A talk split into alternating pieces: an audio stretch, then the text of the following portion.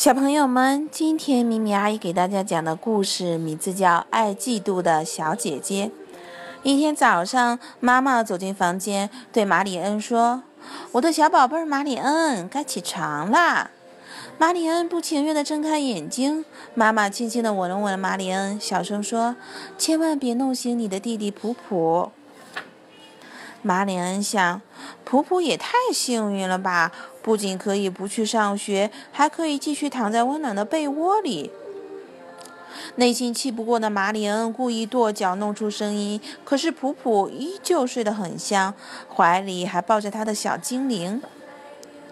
马里恩顿时抓住小精灵的帽子，毫不犹豫地拉了拉，但是普普还沉浸在睡梦中，不时发出“嗯嗯”的声音。玛丽恩心想：“妈妈送给普普的礼物是小精灵，可是送给我的居然是一本关于乌龟的书，我读都读不懂。”天气好的时候，妈妈会带普普去公园玩，带普普看小鸭子，而我呢，却要在学校读书上课，我真的受够了。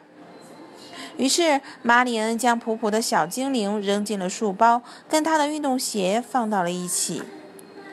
玛丽恩正在刷牙的时候，突然传来一声尖叫，那是普普的声音。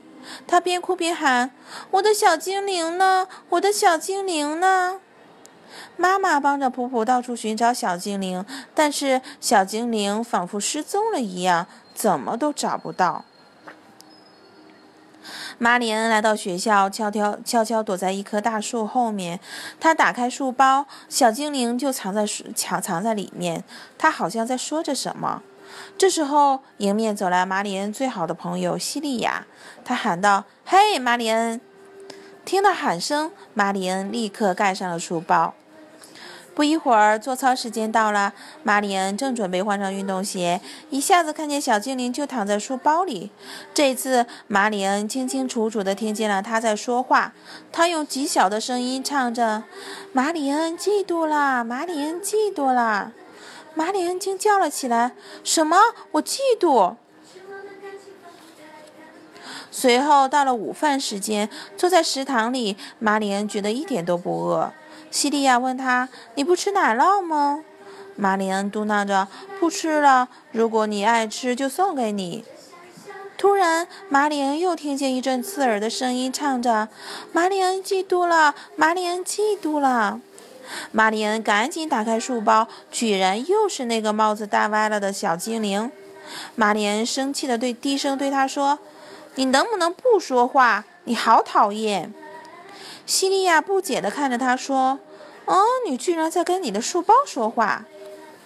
在游戏场时，马里恩把书包放在地上，让书包依靠在一棵大树下。老师分给每个人一个大气球，大家把气球吹起来，抛向空中。大家玩得可高兴了，太好玩了！马里恩一边把气球抛得高高的，一边说道。可是突然，他听到了什么？又是小精灵在说话。这次他不再唱歌了，而是大声叫了起来：“马里恩嫉妒了，马里恩嫉妒了。”马里恩担心其他人听到小精灵的说话声，赶紧跑向他的书包。只听“噗”的一声，他使出浑身力气，朝书包狠狠地踢了一脚。西利亚惊讶地看着马里恩，问道：“你今天是怎么了？”马里恩没有回答，她只想哭。终于，一天的课程结束了，马里恩奔起书，背起书包，飞奔出学校，奔向正在门口等候着的他的妈妈和普普。普普亲了亲马里恩，奶声奶气地对他说：“你知道吗，姐姐，我的小丁小精灵丢了。”到了晚上，普普穿着他红色睡衣躺在床上，他看上去很悲伤。玛丽安低声问他：“普普，你睡了吗？”普普回答说：“没有小精灵，我睡不着。”小玛丽恩走近他说：“你知道吗？你的小精灵也许去度假了呢。也许他去了仙女国，或者黑熊国，又或者是巨人国。”普普疑惑疑惑地看着他，问道：“那你觉得他还会回来吗？”玛丽恩点点头答：“肯定会回来的。”听到这儿，普普满意的闭上了眼睛。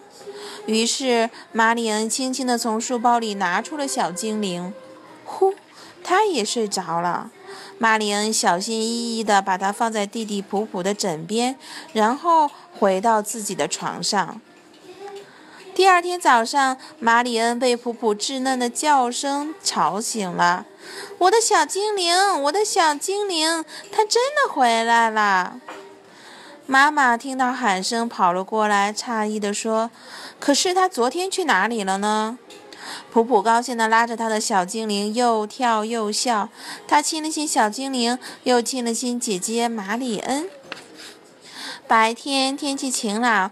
普普到院子里骑小自行车，他让小精灵靠墙坐在地上。